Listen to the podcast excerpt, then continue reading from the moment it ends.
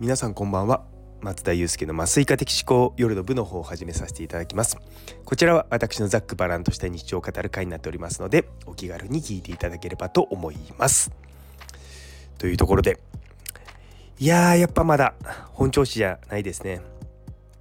まあもちろんこのね声のこともそうなんですけれども肉体的なものもそうですしやる気的なものもそうですしあとは実は考えみたいいわゆる思考みたいなところも少しこう停止してるんですよね。というのもですねあのちょっと前にツイッターで何かこうこう投稿しようかなと思って投稿しようと思ったんですよ。でテーマを見つけてあこれについて書こうかなと思ったんですけどもそこから文章がうまく打てなくてですねあれ今までそんなことなかったのになとか思ってうんまあ、ちょっとその前にね炎上したこともあったから、まあ、それで差し控えたのもあるのかなとは思ったんですけれどもなんか普段だったら何も考えなしにポンポンポンポン文章が出てきたのがあれなんか止まってるなと思って。まあもしもこれで止まっちゃったらまた別のやり方で やればいいので。ね。まあちょっと自分を見つめ直すいい機会なのかなと思って。あの SNS の方とかもねちょっと控えめにはしています。まあ、とはいえですねやっぱ情報発信をしたりとかいろいろと思うことはたくさんあるんですよね。うん、でどれも、まあ、患者さんにとって大事だとは思うんだけれどもうんだからそれを、まあ、どうアピールするかって言い方変ですけども そうそこのところがうまく今まとまってなかったのがちょっとずつですねあこういうふうにすればまとまるんじゃないかなっていうのが若干見えてきました。なのでまああと、まあ、来週あたりですかねちゃんとしたまともなツイートをしながら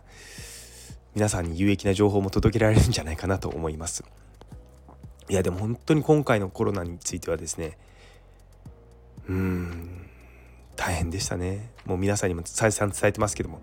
今日もですね職場の人と一緒に「誰だよ本当に。コロナはただの風邪だって言ったやつ出てこい!」って。そんな話で盛り上がってました。いやもう本当にうーんなんだろう心技体全てにおいてこうパフォーマンスが落ちたなと思います。そうあでも考えてみれば自分で麻酔してないな。ちょっと怖いな。そう明日とか多分、まあ、研修医の先生と麻酔するのでまあ僕はね僕がやるとこはもちろん僕はやるんですけどもそこのところ多分気をつけないといけないなって思います。やっぱあの同じパフォーマンスを常に出していくためには常に同じことしなきゃいけないんですよ。ももちろんここを変えるとかそういったことを意図的にすることはありますけども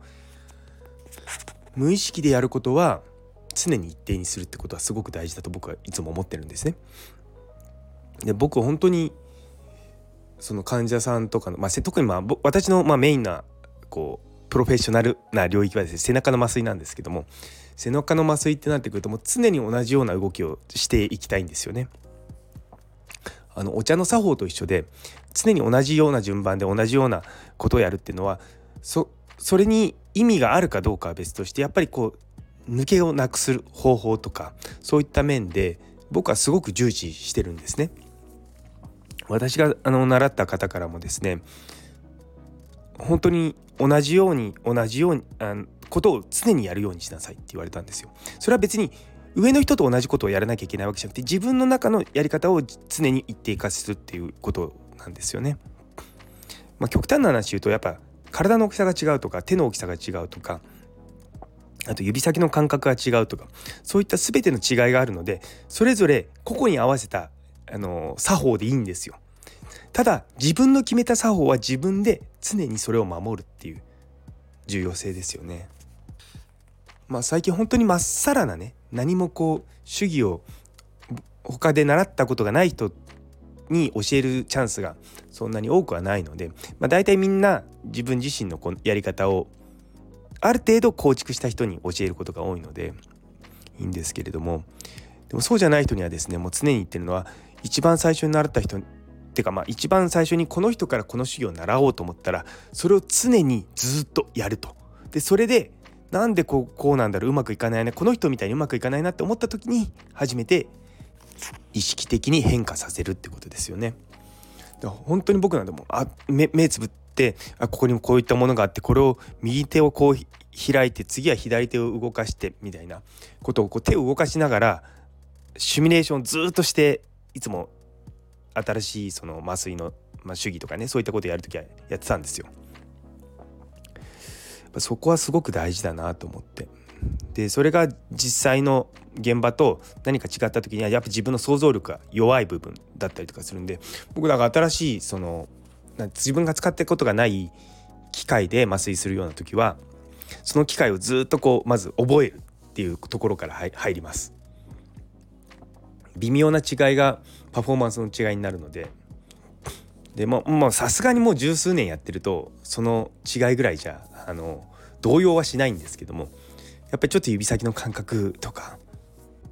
意識しますね。うん。あの同じ針の太さでもやっぱ会社が違うと針を刺してる感触が違うんですよ。さすがに目をつぶった状態でこの針とこの針を使い分けてとか言われてもできなくはないけども